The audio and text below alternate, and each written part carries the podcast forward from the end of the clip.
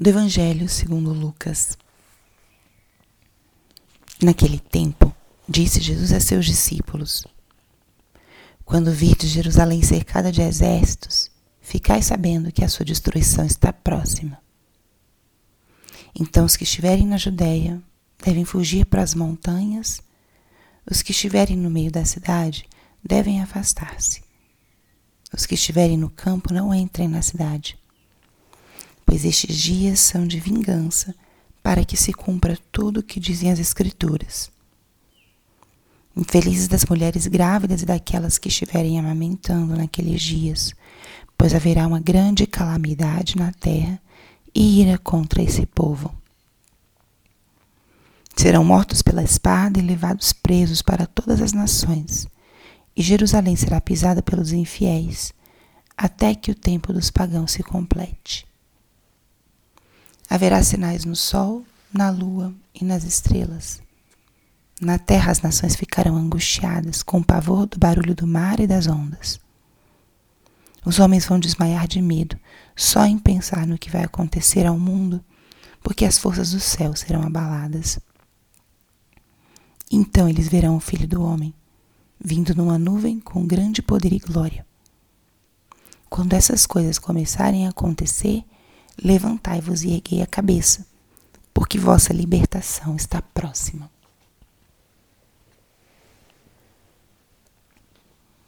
Espírito Santo, alma da minha alma, ilumina minha mente, abre meu coração com o teu amor, para que eu possa acolher a palavra de hoje e fazer dela vida na minha vida.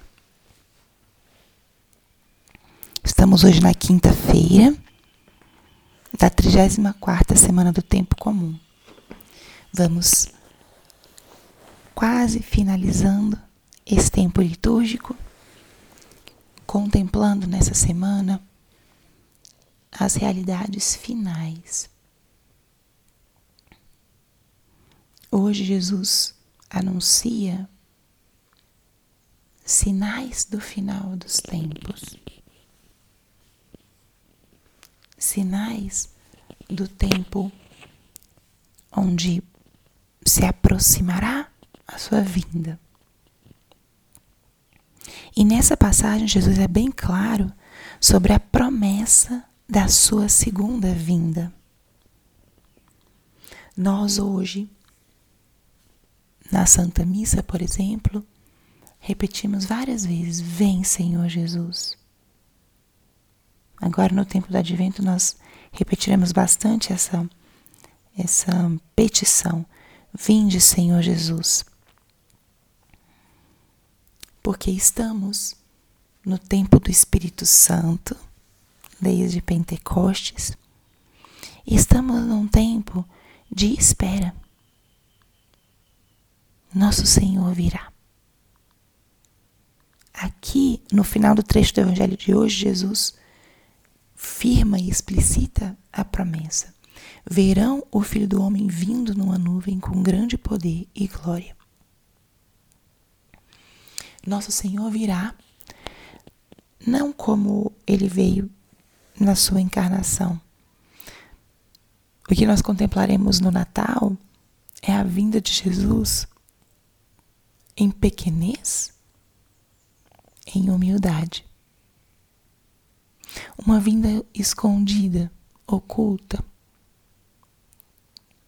que para ser percebida precisava de olhares atentos, de corações abertos, de fé.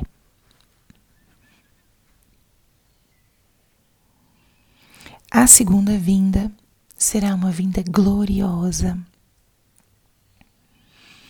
o Filho do Homem virá numa nuvem com grande poder e glória.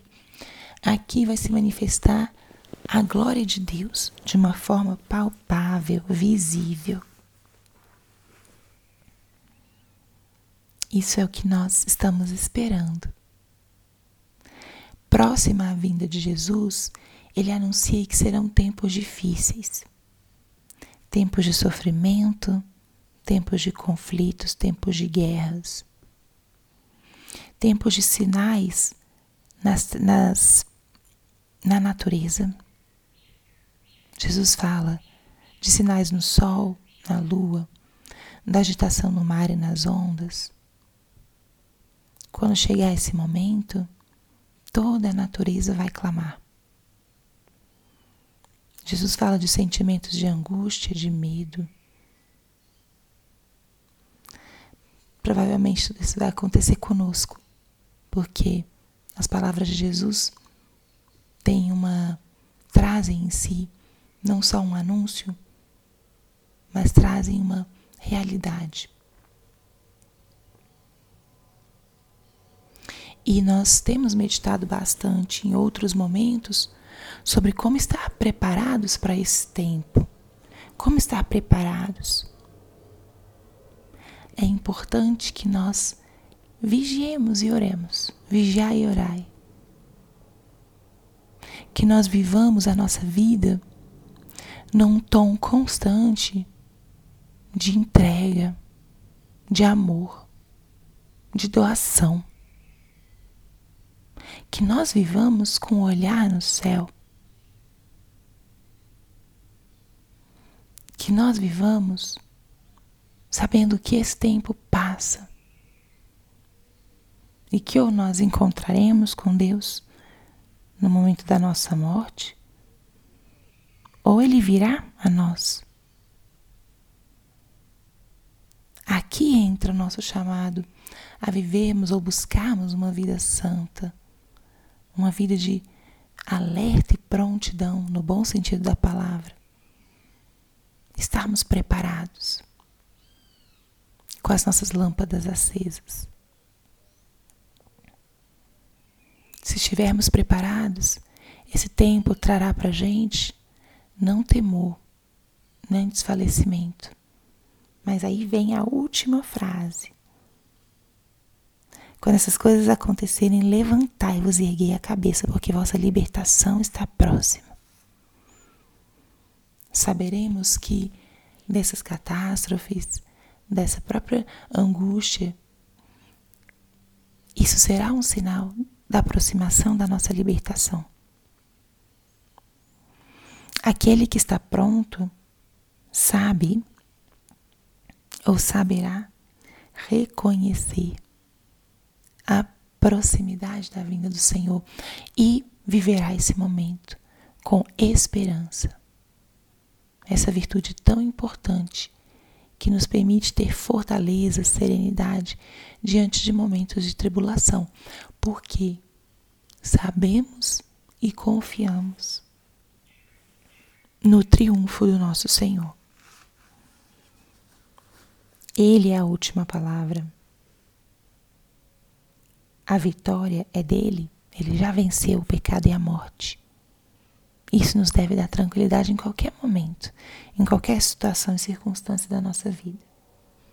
Então, acolhamos essa palavra de hoje, acolhamos essa realidade da segunda vinda de Jesus, uma vinda em glória, e que isso aumente no nosso coração essas duas coisas. A decisão de viver em prontidão, de viver uma vida de amor, de doação, de entrega, uma vida desprendida e não acomodada. Estejamos prontos para esse encontro quando ele acontecer. E também que substituamos todo temor por esperança. A aprovação vai ser sinal de que a libertação se aproxima. E hoje também é um dia que se celebra em alguns países, principalmente né, nos países da é, América do Norte, nos Estados Unidos, o Dia de Ação de Graças, Thanksgiving Day, é um dia de agradecer por todos os dons recebidos de Deus. Então nós podemos nos unir também. É, não temos aqui no Brasil essa tradição, mas por que não? Viver um dia de ação de graças.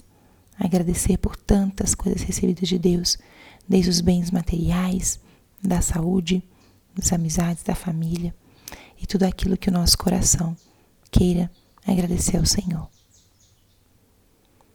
Glória ao Pai, ao Filho e ao Espírito Santo, como era no princípio, agora e sempre. Amém.